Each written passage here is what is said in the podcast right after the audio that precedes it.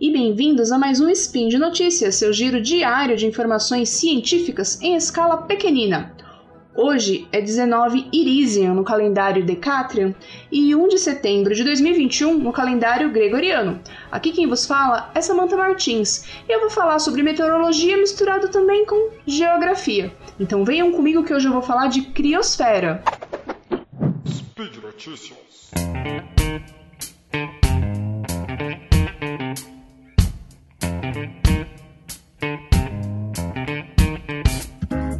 Criosfera é o nome dado a todos os elementos do sistema terrestre que contém água no estado sólido, e isso vai incluir gelo marinho, gelo fluvial, gelo lacustre, cobertura de neve, precipitação sólida, o permafrost, que é o solo permanentemente congelado, o solo que é só congelado sazonalmente, geleiras, calotas de gelo e principalmente, né, os dois mantos de gelo principais do nosso planeta, que são a Antártica e a Groenlândia.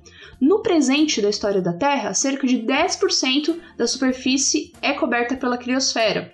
Esse valor já foi maior no passado, nos períodos glaciais, e em alguns momentos também foi menor, mas no presente é 10% da superfície da Terra. Bom, quis definir o que é criosfera para nós comentarmos um novo estudo é, de, liderado por pesquisadores da Universidade de Lanzhou, lá na China. Esse estudo aponta que a criosfera está diminuindo cerca de 87 mil quilômetros quadrados por ano.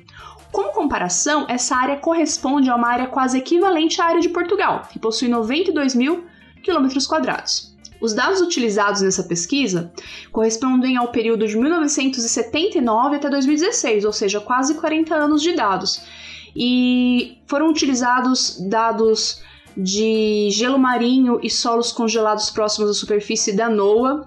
Também foram utilizados nessa pesquisa é, dados de gelo, é, outros dados de gelo né, do European Center for Medium Range Weather Forecasts, que é o ECMWF, e foram também utilizados dados da University of East Anglia e da NOAA para dados meteorológicos. Então aí teve um, uma quantidade de dados bastante robustas de várias instituições bastante sérias.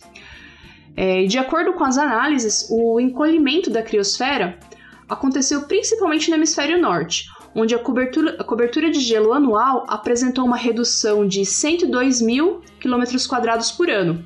Essa diminuição foi um pouco compensada né, pelo aumento anual de 14 mil quadrados na camada de gelo do hemisfério sul no mesmo período, né, de 1979 a 2016. Mas em que lugar no hemisfério sul houve um aumento da, da criosfera? De acordo com a pesquisa, isso ocorreu principalmente no Mar de Ross, que é uma região do Oceano Antártico localizada ao sul da Nova Zelândia. É... O autor principal do artigo disse ao AGU News que a criosfera é um dos indicadores climáticos mais sensíveis às mudanças climáticas globais, pois a sua mudança em área representa essas mudanças em escala global. E, ou seja, ele não tá. Quando a gente tem mudanças na quantidade de gelo, a gente não está falando de uma alteração local. É, o gelo ele responde a estímulos globais, a médias globais. Então é um elemento sensível para a gente entender, compreender as mudanças climáticas o tamanho da área coberta por gelo é muito importante, porque ela vai refletir parte da luz solar e vai ajudar a resfriar o planeta. Quando a gente tem mudanças no tamanho da criosfera ou mudanças em sua localização, isso pode alterar as temperaturas médias globais, modificar o nível do mar e afetar as correntes oceânicas. Além disso, a criosfera ela aprisiona cerca de 3 quartos do total de água doce do planeta, Muitos moradores de áreas montanhosas dependem dessa reserva de água que tem uma variação sazonal na quantidade de gelo e os moradores dessas áreas já conhecem essa variação sazonal. E além disso, muitos rios, muitos grandes rios são alimentados pelo derretimento sazonal dessas geleiras, como o próprio Rio Amazonas. E se essas geleiras deixarem de existir, né, ou se reduzirem muito, a existência desses rios também vai estar ameaçada. Essa questão do derretimento da criosfera, né, de partes da criosfera, não é uma preocupação recente nem uma descoberta recente. O que se destaca nessa pesquisa é o grande conjunto de dados que foi possível fazer esse levantamento global. Mas há, por exemplo, um documentário que é de 2012 chamado Chasing Ice, que costumava estar é, disponível em alguns serviços de streaming que no qual o fotógrafo ambiental James Bellog mostra é, através de fotografias de anos anteriores e atuais o quanto áreas é, antes totalmente cobertas por gelo hoje o gelo já se já diminuiu, a área coberta por gelo diminuiu. E claro, ele faz essas imagens na mesma época do ano, né? Porque é, há, claro, uma variação sazonal da quantidade de, da cobertura de gelo.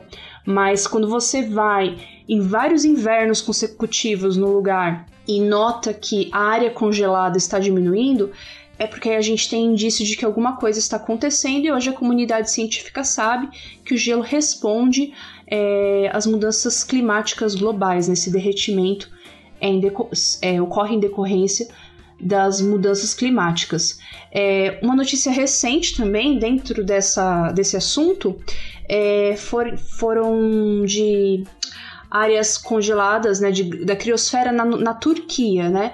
Os pesquisadores turcos eles estão muito preocupados com as, com as montanhas, que a Turquia é um país bem montanhoso, o quanto estão, está se perdendo gelo nas montanhas, já não está congelando a mesma quantidade nos invernos. E numa notícia recente é, é falado sobre o Monte Agri, que para os armenos é o Monte Ararat, que os pesquisadores têm observado que a quantidade de gelo tem diminuído ao longo dos anos. E uma grande preocupação são os deslizamentos de terra causados por esse derretimento da, do gelo e do permafrost, e já foram observados derretimentos de terra é, recentemente. É, então, uma preocupação muito grande para as vilas que estão, que tem, estão ali em volta dessas, dessas montanhas. Então é isso, gente. Por hoje é só. Nós falamos sobre criosfera e sobre como a criosfera está uh, mudando com as mudanças climáticas, né? Como estamos diminuindo a cobertura de gelo.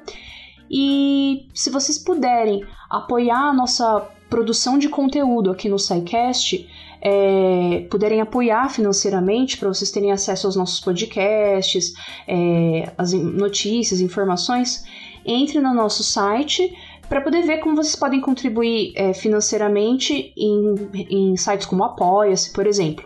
Se você não puder apoiar financeiramente, compartilhe o nosso link, fale do nosso trabalho para as pessoas.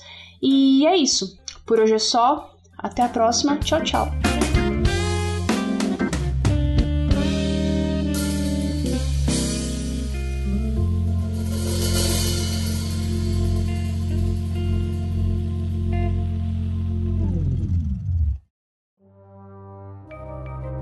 Este programa foi produzido por Mentes Deviantes.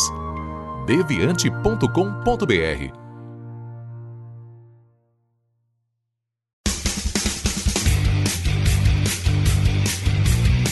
Cortes, edição de podcast.